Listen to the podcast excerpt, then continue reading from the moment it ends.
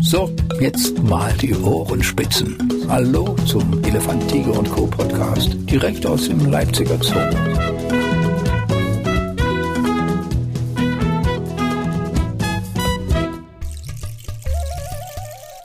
Elefant, Tiger und Co. Der letzte Podcast, die letzte Ausgabe vor der Sommerpause. Ich will das hier schon ankündigen. Man kann das also besonders lange genießen. Und wir haben uns dafür in die Stille eines Klassenzimmers zurückgezogen. Denn jetzt so kurz vor den Sommerferien habe ich mich tatsächlich mal wieder in die Schule getraut. Ich bin heute hier zu Gast in der Zooschule vom Zoo Leipzig.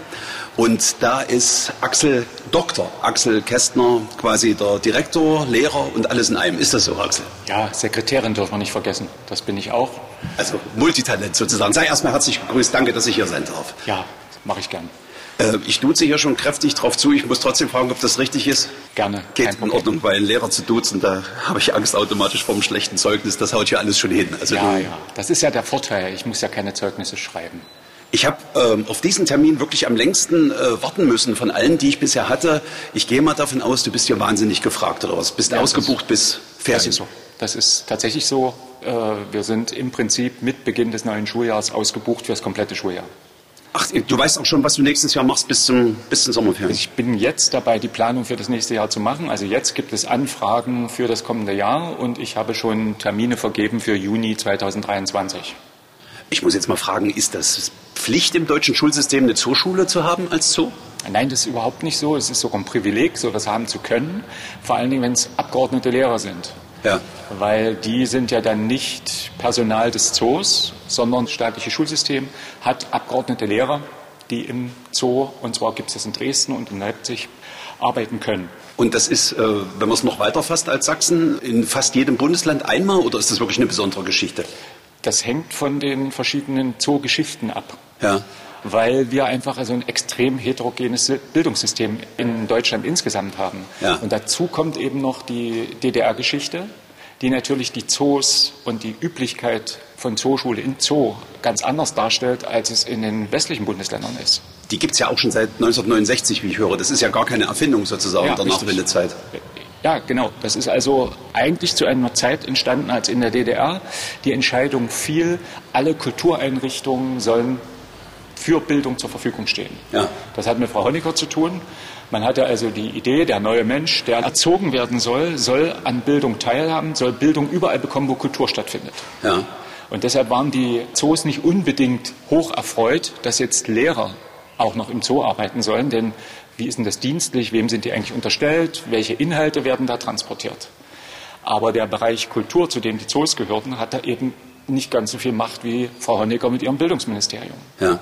Und dann haben sie eigentlich ein extrem progressives Gesetz erlassen, nämlich dieses Gesetz über das einheitliche äh, sozialistische Bildungssystem, in dem diese Kultureinrichtungen gezwungen wurden, auch Bildung einzurichten.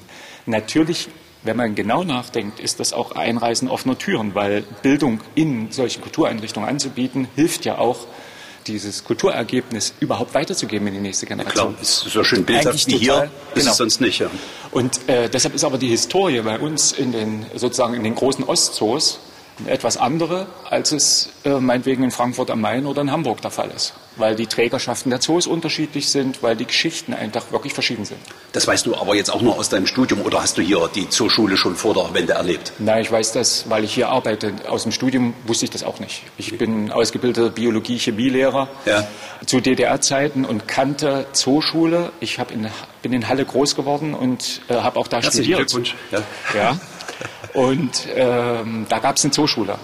Und ich mochte das als Kind nicht. Oha. Was, ich mochte zwar los? den Zoo, aber ich bin ja mit meiner Familie in den Zoo gegangen. Äh, ich mochte nicht, wenn man in den Zoo gehen soll und gezwungenerweise bestimmte Sachen angucken soll. Und dann noch in einem zeitlichen engen Korsett und mit großer Unfreiheit. Und Aufgaben dazu mit, nochmal? Ja, es hängt ja an der Art der Aufgabe. Ja. Die Aufgaben zu machen muss ja nicht per se äh, unattraktiv sein. Und ähm, insofern wusste ich, dass es so etwas gibt, aber ich hatte auch überhaupt keine Ahnung, wie man eigentlich Zoopädagoge wird, weil es gibt ja keinen Ausbildungsberuf, es gibt kein Studium dafür. Also ich bin schon deshalb so fasziniert, weil ich bin ja auch oder trage den Titel Zoo-Reporter mit mir rum, wüsste auch nicht, dass es das sonst noch gibt. Das haben wir uns natürlich ausgedacht. Jetzt bist du Zoolehrer. Ich vermute mal, es gibt doch keine Zoolehrer-Gewerkschaft. Du bist schon ein ziemlicher Einzelkämpfer oder wie, wie bist du da rangekommen? Durch Zufall. Es war einfach ein totaler Zufall. Die vorhergehende äh, Zoopädagogin, die hier über mehrere Jahre gearbeitet hat, ging in Rente oder wollte ähm, in Pension gehen und suchte im Prinzip einen Nachfolger, ohne dass das jetzt eine ausgeschriebene Stelle sein wird. Und sie hatte die Möglichkeit, Vorschläge zu machen. Und sie kannte dich? Nee, noch nicht.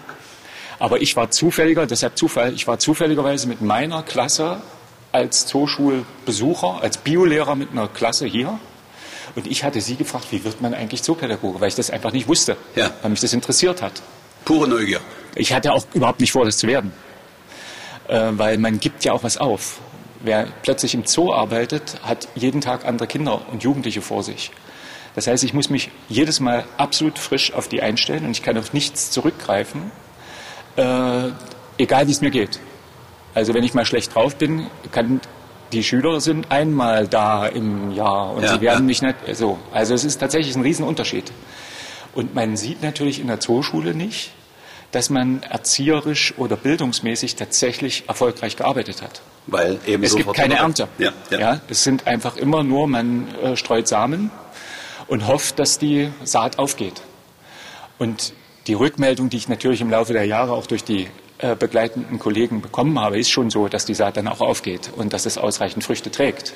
Aber wissen tut man es eigentlich nicht. Aber darf ich auf dieses Gespräch damals noch zurückkommen? Also du hast jetzt einfach nur neugierig nachgefragt und da ja. hat sie sofort die Angel ausgeworfen oder hat sie das so gut erzählt, dass du dachtest, das wäre was für dich?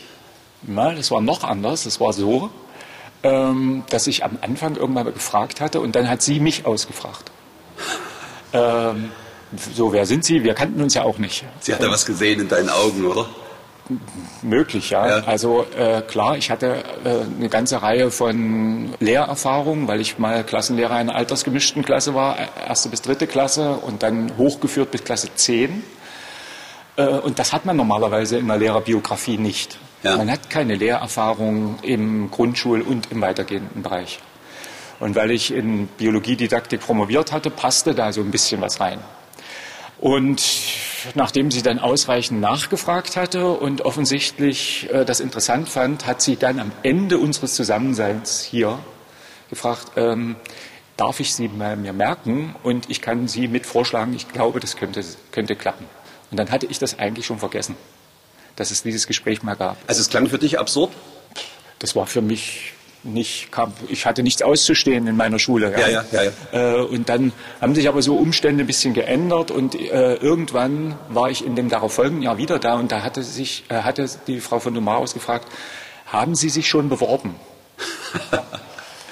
Wie jetzt? Dann, ja, eben, wie jetzt war auch so. Und ich wusste gar nicht, wie das gehen soll. Ja, es ja. war ja, ist ja keine Stellenausschreibung oder irgend so. Naja, und dann habe ich das gemacht und dann hatte sich aber der Entscheider aus dem Schulamt dann bei mir gemeldet und hat gesagt, wir hätten Sie ohnehin gefragt.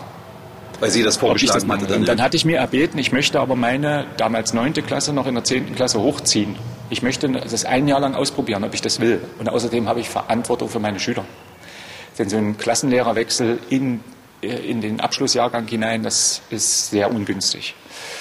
Ja, und dann, ja, dann fängt man natürlich an, ein bisschen Blut zu lecken. Ja. Und man erlebt aber auch die maximale Überforderung weil natürlich ein Zoo absolut anders aufgebaut ist als eine Schule. Also muss ich mal fragen, du hast das parallel dann gemacht, das eine Jahr? Ja, ich, äh, zwei Jahre habe ich das parallel gemacht. Wow, okay. Ähm, ich wollte die Klassen hochführen und ich wollte verstanden haben, wie Zooschule funktionieren muss, damit das nach meinem Anspruch auch ein gelingender Tätigkeitsbereich ist. Denn einfach bloß so runterreißen, das ist, das ist nicht mein Ding. Also man muss das schon mit Seele füllen. Die Möglichkeit bestünde ja natürlich, weil sie alle nicht wiederkommen, ja. Aber genau das wäre der falsche Ansatz. Und genau das darf der Anspruch nicht sein. Da muss also der Anspruch sein, wenn die schon da sind, dann, ist das, dann muss das ein Fest sein. Und dann muss das so edutainmentmäßig laufen, würde man heute sagen. Also es muss unterhaltend sein, es muss das Ziel, ähm, diesen Kulturort Zoo und diese besondere Entdeckung, die hier möglich sind, in die Köpfe hineinzubringen, weil der Zoo natürlich auch ein Interesse daran hat, dass zukünftige Zoobesucher äh, in der Zooschule herangeführt werden an ja. Wesen zu. Und dann muss es kombiniert sein mit Bildungserlebnis. Und wie man das macht, das finde ich natürlich sehr, äh, sehr interessant. Ja, wie, wie baut man so etwas auf, dass das gelingt?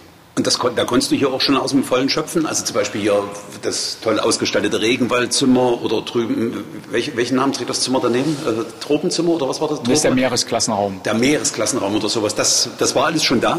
Also die Räume waren schon da. Insofern hatte ich also ganz großes Glück, weil Räumlichkeit macht natürlich einiges aus. Ja. Es ist schon super attraktiv, wenn man in so einen Raum reinkommt und der sieht nicht wie ein Klassenraum aus. Ganz genau. Äh, Im Gegensatz zu dem, was man vielleicht erwarten würde, stehen hier keine Skelette rum. Es gibt keine ausgestopften Tiere. Kann ich bestätigen. Die sind natürlich da im Schrank. Wenn man sie mal gebrauchen kann, für irgendeine Sache schon. Ja. Denn das Ziel der Zoopädagogik muss ja sein, das lebendige Tier in den Fokus zu nehmen. Und das lebendige Tier nicht ausgestopft vorher hier unbedingt anzugucken, sondern wirklich als Lebewesen im Zoo beobachten zu können. Ja. Und dann ist es eine Frage nicht der Didaktik, sondern der Methodik, wie man das Ganze dann aufbaut, damit das für diese Kinder, die hierher kommen oder für die Jugendlichen attraktiv ist. Und da kann das Skelett dann mal eine Rolle spielen. Aber äh, das ist in der Regel untergeordnet. Wichtig ist, dass die sich aufgenommen fühlen und dass sie ein Setting haben, was erstmal Wohlfühl auslöst. Und das tut's hier. Hast du da für jede Art Klasse verschiedene Arten und Weisen, wie du rangehst? Also es gibt ja zum Beispiel die, sagen wir mal, wissenshungrige Klasse, es gibt die, die hierher kommt und sich einfach nur fragt, wann es wieder zurückgeht. Ähm, kannst du da umschalten zwischendrin? Das kann ich. Das ist genau das, was man eben schlecht studieren kann, das muss man können. Das lernt man natürlich auch im Tun, wenn man da wach genug ist. Ja. Und ich nehme das für mich einfach in Anspruch. Ich kann das. Äh, ich weiß ja nie, wie die Klassen sind, die hierher kommen. Ich weiß das vorher nicht. Und deshalb ist genau das so eine Situation, die kommen am Anfang in diesen Klassenraum, äh, nur damit sie das Material kennenlernen und ich die natürlich auch angucken kann, wie ist die Klasse so drauf, was darf ich denen abfordern, wie gestalte ich das dann drin, welche Wege gehen möglicherweise, äh, wie baue ich die vor, damit dann die Beobachtung im Zoo durch die Schüler ein möglichst tolles Aha-Erlebnis wird. Und da muss man differenzieren können. Und trotzdem ist normalerweise das alles äh, absolut durchgestylt. Also bis auf, bis auf den kleinsten Gag im, im Nebensatz. Also du machst quasi schon ein kleines Bühnenprogramm dann sozusagen? Ja, ein großes. Okay. Also das gehört einfach mit dazu, damit die Schüler eine Bindung zu mir aufbauen, mir vertrauen, dass ich sie zum Beispiel nicht beschäme, dass, dass sie, weil diese kurze Beziehung, die man zueinander hat, die trägt dann im Zoo im Zoo, wo dann die ganzen Ablenkungen kommen, da ist die Eisbude auf, da mhm. riecht es nach Würstchen, oh, ich habe Hunger oder ich muss mal aufs Klo. Und all diese Dinge müssen Sie mir abnehmen, dass ich das schon gut organisiere für Sie, äh, damit Sie zu dem kommen, was inhaltlich eigentlich passieren soll. Wie lange sind die denn bei dir? Ist das immer ein Vormittag, also ein Schultag sozusagen? Also sie sind drei Zeitstunden da, es sind vier Unterrichtsstunden am Stück. Ja. Und das heißt, äh, wir fangen, bevor der Zoo öffnet, äh, schon an, die Klassen reinzunehmen. Die kommen um halb neun rein und bleiben bis um halb zwölf. Dann äh, verabschieden wir diese Klassen, dann wird schnell in die Schnitte gebissen, Schluck getrunken und dann äh, geht zumindest zweimal in der Woche bei mir dann um, von um 12 bis 15 Uhr die nächste Gruppe los. Und wenn man dann acht Stunden am Stück unterrichtet hat, dann ist man auch physisch am Ende. Ach, du hast pro Tag zwei? Nicht, nicht, nicht an jedem Tag, aber ja. zweimal in der Woche habe ich das. Ich mache also 28 Kontaktstunden die ich nicht unbedingt machen muss. Es steht in meinem Vertrag so nicht. Aber ich finde, der Zoo hat es schon verdient. Ja. Weil ich sitze ja nicht in Klassenkonferenzen rum, ähm, habe ja natürlich noch andere Sachen zu machen, aber ähm, sagen wir mal, es muss im Proporz zu dem, was der Lehrer im Schuldienst normalerweise zu leisten hat, hier auch sich widerspiegeln. Und das finde ich, dass meine Arbeitskraft maximal den Schülern zugutekommen soll und den Lehrern in, in der Unterstützung von ihrer pädagogischen Arbeit. Da komme ich nochmal auf die Personalunion zurück. Du hast jetzt hier keinen Kollegen oder Kollegin, auf die du dich stützen kannst. Also du musst auch quasi immer gesund sein. Ich muss immer gesund sein. Es gibt keine, keine wirkliche Alternative. Ich habe zwei äh, Kollegen im Moment, eine Kollegin, ein Kollege, die teilabgeordnet sind. Teilabordnung heißt, sie sind zum Teil in der Schule und sind mit bestimmten Stunden an bestimmten Tagen da. Ja. Äh, die können aber nicht äh, mich vertreten, weil sie ja selber Parallelunterricht haben. Das heißt, wir haben für den Fall dieser Fälle, die hoffentlich so selten wie es geht passieren, ja. Selbstläufermaterial entwickelt. Sodass der Kollege äh, in dem Moment, wenn er feststellt, dass der andere Kollege krank ist, und Corona spielt natürlich bei sowas dann eine Rolle, ja, ja, ja na klar. Äh, dann sind dort unten meinetwegen eine Grundschule, die kommt vielleicht nicht mehr aus Leipzig, die kommt von irgendwo herangefahren und wir wussten das auch nicht, dass der Kollege morgen leider krank sein wird. Mhm. Wie geht man dann mit so einer Klasse um? Da muss man also sehr, sehr schnell reagieren und dann die Kollegen, die mitgehen, die begleitenden Lehrer überzeugen, bitte, sie dürfen in den Zoo gehen. Das ist mit dem Zoo auch so abgesprochen. Ähm, benutzen Sie bitte dieses Material es funktioniert, es ist ein Selbstläufermaterial. Sie kriegen auf die Art und Weise auf jeden Fall auch ein Bildungserlebnis mit Ihrer Klasse und Sie dürfen in der Zeit auch den Zoo besuchen. Und dann hofft man eigentlich, dass die Lehrer alle kollegial untereinander sind und verstehen, dass das gerade besondere Bedingungen sind. Und in der Regel ist es auch so, dass das äh, zwar ein bisschen hektisch wird und sehr aufregend in dem Moment, aber irgendwie lösbar. Gibst du dir an so einem Tag mit zwei Klassen dann auch richtig die Kontraste, also sagen wir mal eine erste Klasse und eine zwölfte, oder versuchst du das schon auf einem Level dann zu halten, damit du quasi im Fluss bist für die zweite Gruppe? Das ist manchmal reizvoll, gerade das Gegenteil zu haben. Ja, das glaube ich dir, glaube ich das. Ja, also ich finde es unglaublich befriedigend, wenn man so eine, so eine halbe Tabula rasa Situation hat, wenn man also so eine ganz kleine Klasse hat ja. von, sagen wir mal, Zweitklässern dann sind die noch so herrlich unberührt von dem, äh, was so schulisch mit Biologie oder mit Sachunterricht zu tun hat. Und äh, das ist natürlich beglückend, wenn man ansonsten große Schüler hat. Und dann ist der Kontrast, wie erkläre ich etwas, wie baue ich Unterricht auf, zu den Großen besonders reizvoll. Also das finde ich eben interessant. Ja. Und wer sich so etwas nicht zumutet, ne, der ist als so Pädagoge sicherlich nicht besonders gut geeignet. Also wenn man sagt, ich brauche immer bloß diese Achtklässler und ohne die geht's für mich nicht, das ist schlecht. Haben denn die Schulen da quasi jetzt auch eine Auswahl aus verschiedenen Programmen, gerade was bei ihm zum Beispiel in Lehrstoff passt, was, was du da anbietest? Genau, darum geht's. Also es ist ja eher so, wir haben viel mehr Schulen, die kommen wollen weil der Zoo hoch attraktiv ist, hm. weil Elefant, Tiger und Co. läuft und alle kennen das und wollen dann auch in Zoo, das und soll ja so schön sein. Der Podcast aus, genau. Ja, genau, ja. genau. Es gibt einfach wirklich äh, ausreichend Werbung für einen hochattraktiven Bildungsort. Ja. So, es gibt also hier keinen Mangel an Anfragen. Es gibt aber Fragen, in welcher Altersklasse sind Lehrplaninhalte so, dass der Zoobesuch wirklich auch lehrplantechnisch gut passt. Und da sind längst nicht alle Altersklassen besonders geeignet dafür. Und da ist es natürlich ganz schwierig, wenn in Sachsen der äh, Lehrplan Biologie gekürzt wird hm. und eine Verhaltensbiologie, die in Klasse 8 super gut gepasst hat, plötzlich in Klasse 5 äh, so kleckerweise ein bisschen vorkommen soll, weil das Gefühl und das Lebens, das Lebensselbstverständnis eines 14-, 15-Jährigen ist komplett anders als die eines ja. 10-Jährigen. Am Ende der Kindheit habe ich einfach andere Entwicklungsaufgaben als in dieser Hochpubertät. Und ob ich jetzt Affen beobachte in der Hochpubertät und dann laufen da Affen rum, die haben eine Brunstwulst und oh, was ist denn das? Und ja, diese Fragen stellen und warum ist der Hoden da besonders groß oder ja, besonders ja, klein? Das sind alles diese, diese, Fragen. Die Sprüche kennt man. Genau. Und diese Sprüche, die muss man natürlich, da muss man wissen, dass die kommen. Und man muss natürlich auch sehr gut wissen, wie man damit umgeht. Und das ist einfach ein Riesenunterschied, ob das nun Klasse 5, 2, 8 oder 12 ist. Aber du hast jede Klassenstufe hier. Also ja, auf jeden Fall. du findest immer einen Weg in den Lehrplan. Na und vor allen Dingen auch alle Schultypen. Also eine Förderschule für Erziehungshilfe ist sicherlich anders zu handhaben als eine Förderschule für äh, sehbehinderte Kinder und, und Blinde. Ja.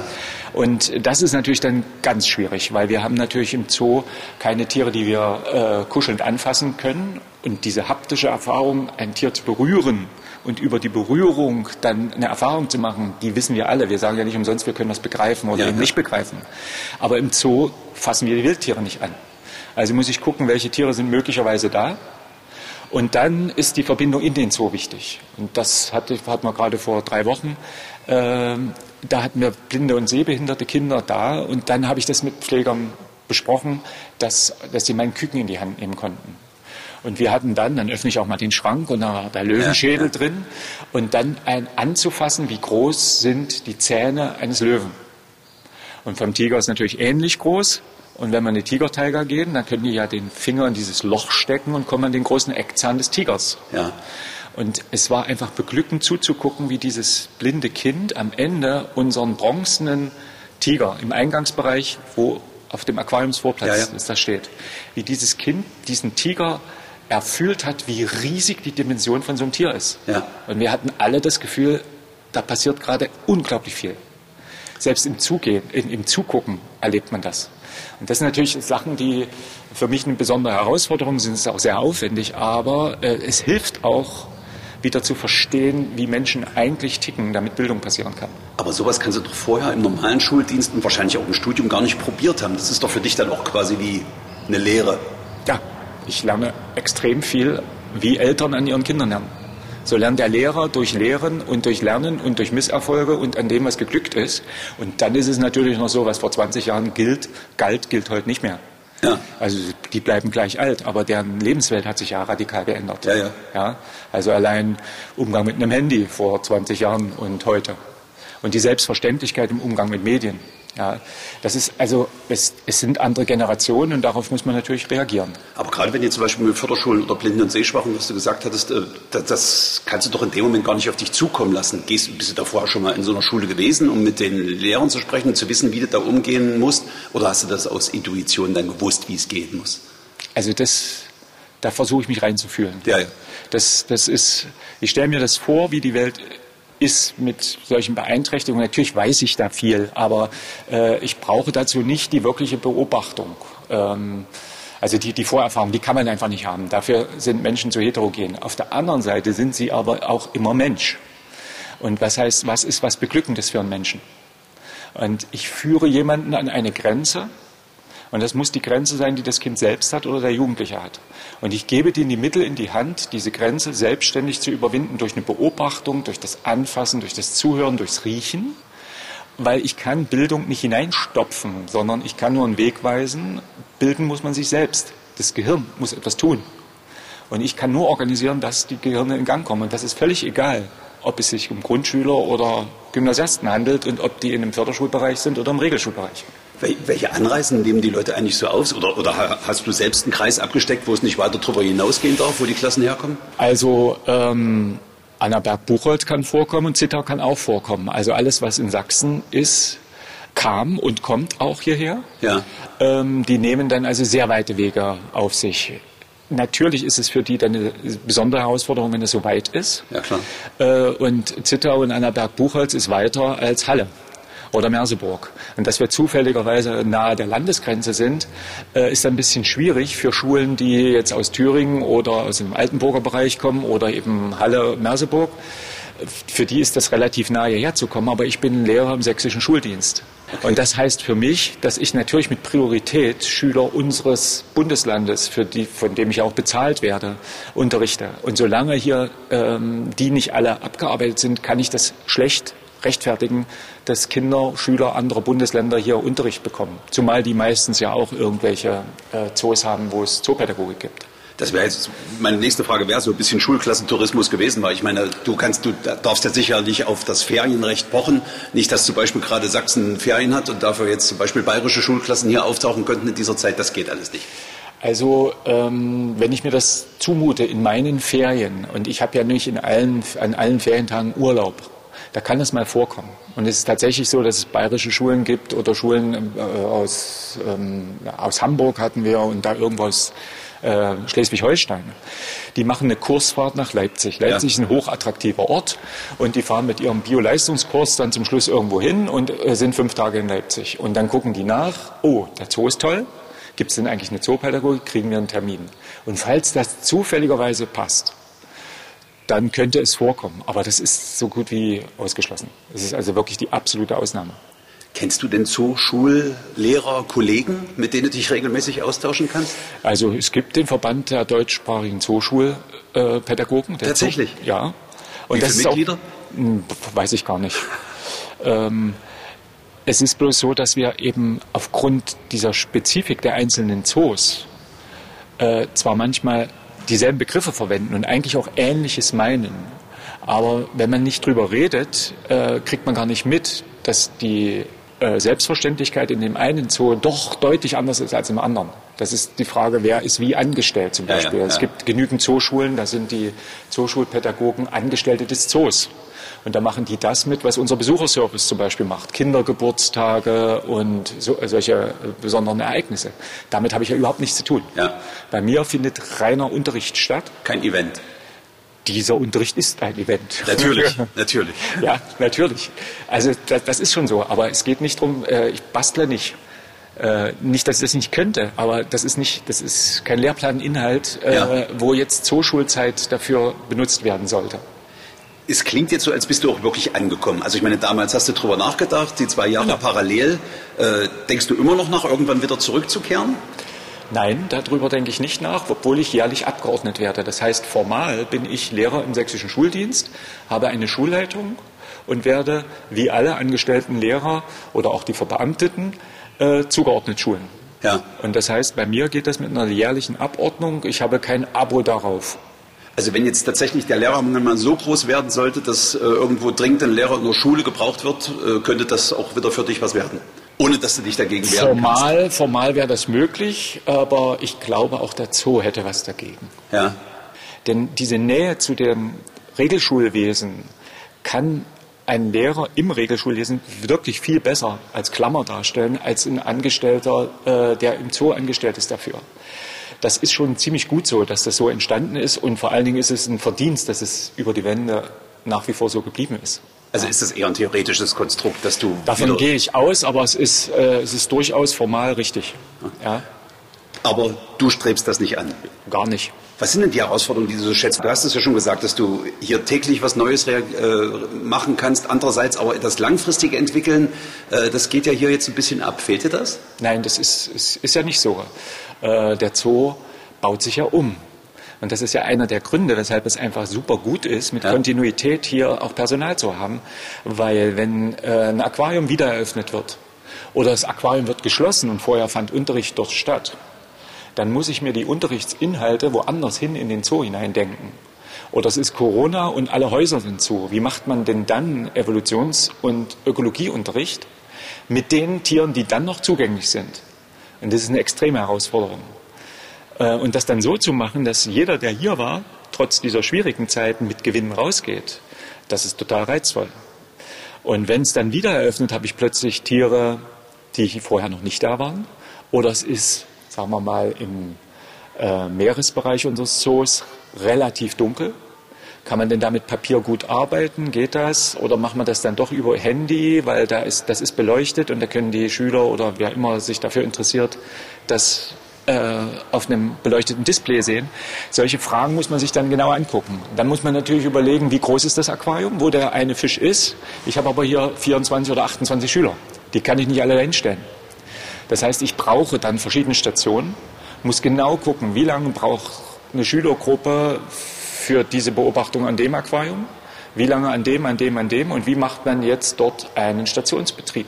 Machst du dir da immer Notizen dann bei jedem einzelnen Durchgang? Also irgendwann musst du ja mal das, anfangen Das ist genau das, was ich, was ich durchdenke und was ich selber ausprobiere. Ja. Äh, und dann mir vorstelle in einem extrem vollen Zoo. Weil es ist natürlich ein Riesenunterschied, ob ich im Februar oder Ende Januar da in den Zoo gehe. Ja, ja. Alles ist super schön leer und schön entspannt. Oder mittwochs in der vorletzten Schulwoche. Ja, das sind Riesenunterschiede und das muss man bedenken. Und für, für Kinder, Jugendliche ist es natürlich so, wenn der Zoo alles auf hat und die Düfte von einem Ding kommen und so, dann kommt auch der kleine Hunger. Es ist natürlich die viel bessere Zooschulzeit, die schlechte Jahreszeit. Klar, ja. Es ist ein konzentrierteres Tun. Wir wollen natürlich auch nicht den, den Ablauf des Zoos stören. Deshalb versuche ich das auch alles so zu machen, dass wir nicht hinter die Kulissen müssen mal über den Wirtschaftshof gehen, das muss sein, aber nicht Abläufe, weil alle Pfleger haben genug zu tun. Das, das wird sicherlich auch von Schulen gerne nachgefragt, oder? Aber das äh, hast du dir auch selbst als Grenze auferlegt. Ja, wer, wer hier versucht, einen Termin zu bekommen, der hat ähm, der kann gucken, was bieten wir an. Ja. Und da steht nicht drin, äh, hinter den Kulissen ein Blick. Ja. Ich wäre ja auch blöd, ich kann ja nicht die Geschäftsgrundlage des Zoos unterlaufen, weil sowas kann man natürlich auch verkaufen. Ja. Äh, das besondere Erlebnis mit einmal äh, eine Begegnung mit dem Füttern von einer Giraffe oder so etwas. Ähm, ich finde, dass die Zooschule das nicht mehr muss, sondern wir können auf ganz normalen Wegen, wie jeder ganz normale Zoobesucher mit einem anderen Blick, super erfolgreiche Tätigkeiten machen und auch sehr befriedigende Tätigkeiten. Was ich bei Lehrern ja immer bewundere, ist diese Fähigkeit, sich Namen zu merken. Bei dir wird sie besonders auf die Probe gestellt. Gelingt es dir, innerhalb eines Tages am Ende zu wissen, wer wie heißt? Oder gehen wir noch weiter, irgendeiner kommt nach fünf, sechs Jahren mal wieder, der damals vielleicht besonders gut auffällig war und du würdest die wiedererkennen? Hast du sowas schon gehabt? Also mein Wiedererkennen geht nicht über Namen, sondern über Blick. Also ich, ich, ich sehe das ich kannte diese Schüler schon, die waren in Klasse 5 und sind in Klasse 10 wieder da. Und da fallen mir manche wieder auf. Ja. Und dann freue ich mich immer drüber, was aus denen geworden ist. Also das ist tatsächlich so, dafür habe ich ein gutes Erinnern. Die Namen weiß ich nicht, dafür sind das zu viele. Wenn wir hier im Jahr, oder ich selber habe hier vielleicht 5000 Schüler, das kann man sich nicht merken. Und den einen oder anderen, den man sich merkt, dann gibt es natürlich auch einen Grund, warum ja. man sich den gemerkt hat. Das sind meistens nicht die besten Gründe, ja. Das ist aber, was heißt die besten? Ähm, es gab dann Gründe. Ja, so. Ja, ja. Und die werden sich in diesen fünf Jahren nicht unbedingt geändert haben. Manchmal ist es aber so. Also es, es gab schon so Momente, wo ich jemandem sagen konnte, ich habe dich in Erinnerung als Klasse 5. Und ich finde, du bist deutlich ruhiger geworden. Das wollte ich dir mal als Kompliment geben. Und wenn der Zehntklässler ist, können, kann man sich vorstellen, was der von stolzen geschwellte Brust bekommt. Dann natürlich, natürlich. Sowas kommt tatsächlich vor. Er wurde wiedererkannt. Also ich meine, das hat ja irgendwie schon was. Genau. Aufmerksamkeit ist ja immer wichtig. Aber das ist das, was ich am Anfang gesagt habe. Es geht um Bindung. Und die Bindung muss man anbieten und die hinterlässt bei dem, der das anbietet, natürlich tatsächlich auch eine Erinnerung. Prüfst du eigentlich auch was? Gibt es Noten hier? Legen ja. Lehrer aus anderen Schulen darauf Wert, dass es die hier gibt? Ich muss keine Noten geben. Das ist natürlich super gut. Ich führe auch kein Klassenbuch. Es reicht, wenn ich hier diese Terminbücher führen muss. Ähm, es gibt Lehrer, die bewerten ihre Schüler. Denn es ist natürlich mit Gewinn für den Lehrer zuzugucken, wie aktiv ist, ist meine Klasse und dann äh, so Prozessnoten zu geben. Ich finde es nicht unbedingt nötig. Ich verstehe, den, warum Lehrer das machen. Ähm, aber die Kinder und Jugendlichen sollten nicht unbedingt unter dieser Peitsche hier den Unterricht erleben müssen. Also wer sich kontrolliert weiß, verhält sich anders als derjenige, der da entspannter unterwegs ist. Ich sorge schon dafür, dass die Ergebnisse stimmen. Ja, also die gehen immer mit Materialien raus, äh, die dann in der Schule auch weiter verwendet werden können. Ja. Das führt weiter und ich äh, gehe eigentlich davon aus, dass wer Materialien aus der Zooschule benutzt, dann später darauf zurückgreifen kann, weil es passt in den Unterricht. So ist es zumindest immer konzipiert. Der Klassenraum ist ja hier so wunderschön auch farblich ausgestaltet. Ist das, geht das auf dich zurück? War hier eine große Schülerbrigade? Wie ist das entstanden? Das habe ich geerbt. Das ist super schön. Äh, das war ja die Belle Etage von Herrn Pinkert. Ja. Denn dieses ist ja das Ernst-Pinkert-Haus. Also um 1900 diese beiden Gebäude, also die Kongresshalle und... Äh, also das Bürohaus des ersten Zoodirektors. Genau. Als das war, war das äh, sehr, sehr lange das Zoodirektorenhaus. Ja, ja. Und diese Belle Etage hat der Zoo, äh, und dann merkt man eben auch, dass ein Zoo ein Interesse dran hat an so einer Form von Bildung. Umgebaut, sodass diese, diese Etage mit, mit Toiletten, mit einem zusätzlichen Eingang, mit dem Einbau einer, äh, eines Fahrstuhls für Schulklassen geeignet ist. Und sind wir also hier in Pinkerts tollen Räumen, das hat alles der Zoo organisiert, weil dem also Bildung da auch wichtig ist. Also das, ich schließe daraus auch, wie du es bisher erzählst, das ist ein sehr, sehr harmonisches Verhältnis. Also du stößt nicht manchmal an Mauern und sagst, oh, was soll das hier, ich will ja Zooschule machen und ich kann gar nicht überall hin. Nee, das muss ein Miteinander werden. Ja. Und das ist, das ist, das muss von wechselseitigem Wohlwollen getragen sein. Sonst funktioniert es nicht. Es ist, nirgends ist jemand, der jetzt immer wach für alles ist. Das ist vollkommen normal, ja. Äh, wenn ich mit einer Schülergruppe unterwegs bin und dann kann das auch mal störend sein. Das ist schon klar. Aber ich habe, ich arbeite auch so lange jetzt schon hier, dass da einfach ein Verständnis dafür da ist es bleibt im Rahmen. Ja? Und ähm, man hat Vertrauen da rein, dass das, was hier passiert, Hand und Fuß hat. Ja, und dann ist das für den Zoo insgesamt auch, darf auch eine Zooschule ein Aushängeschild sein. Du kennst du ja garantiert durch Studium und durch deine bisherige Arbeit auch ganz viele Lehrer. Äh, sind die sehr neugierig auf deinen Job? Äh, ist da viel Verständnis drin? Wie, wie reagieren die so drauf? Ja, gibt es eben genau die zwei Seiten. Es gibt Leute, die finden das unheimlich interessant und würden das gern machen, aus Flucht vor ihrem Alltag. Okay. Und dann gibt es Leute, die ahnen, dass es nicht bloß Zuckerlecken ist. Es muss natürlich so aussehen. Das heißt, so ein gewisses schauspielerisches Talent sollte man hier schon haben, wenn man diesen Job macht. Ja, ja. Und wenn das dann so locker rüberkommt, dass der Lehrer das Gefühl hat, oh, was der Zoschullehrer macht, das ist ja alles locker, äh, dann ahnt er gar nicht, dass das Ausdruck von Kompetenz ist. Wobei es gerade der Lehrer eigentlich ahnen sollte. Ja, aber mh, hm, gut. Ja, Immer ja, solche und solche. Es gibt natürlich solche und solche. Also ich glaube, eine Neiddebatte braucht man nicht, weil äh, jeden Tag rausgehen, jeden Tag frische, Menschen zu haben. Immer wieder. Und auch am 31., nee, am 30. November, den 31. gibt's ja nicht. Draußen ist Nieselregen und es ist eine Woche Schnupfenwetter schon. Und man stampft durch Schneeeis oder irgendetwas. Das ist auch physisch eine Herausforderung. Ich werde als Zooschullehrer natürlich auch ausgetestet von den Kindern und den Jugendlichen. das ist ja völlig normal. Ja, ja. Und das muss man auch aushalten. Ich kann auf nichts zurückgreifen, was ich mir erarbeitet habe. Und was der Lehrer in seinem normalen Alltag nicht weiß, wie viel Routine ihn da eigentlich auch stabil hält und auf was er so zurückgreifen kann. Das, es ist einem ja immer bloß das Leid bewusst und nicht die Habenseite. Und deshalb ist, die, äh, ist, ist der Wunsch, sowas zu machen, vielleicht sehr hoch. Äh, aber das, das zu tun, ist schon noch eine andere Sache. Und diese Anmeldesituation, das machst auch alles du? Also ich meine, wenn ich höre, dass so viele Anfragen kommen oder sowas, das bearbeitest auch noch alles du nebenher? Ist ja. eigentlich fast schon ein eigener Job, oder? Naja, das mache ich weil es muss irgendwo durchgehen. Ich möchte gerne, dass in der Zooschule der Proporz aller Schultypen in Sachsen sich widerspiegelt. Die Förderschulen sollen dieselbe Chance haben wie die Gymnasien und die Grundschulen.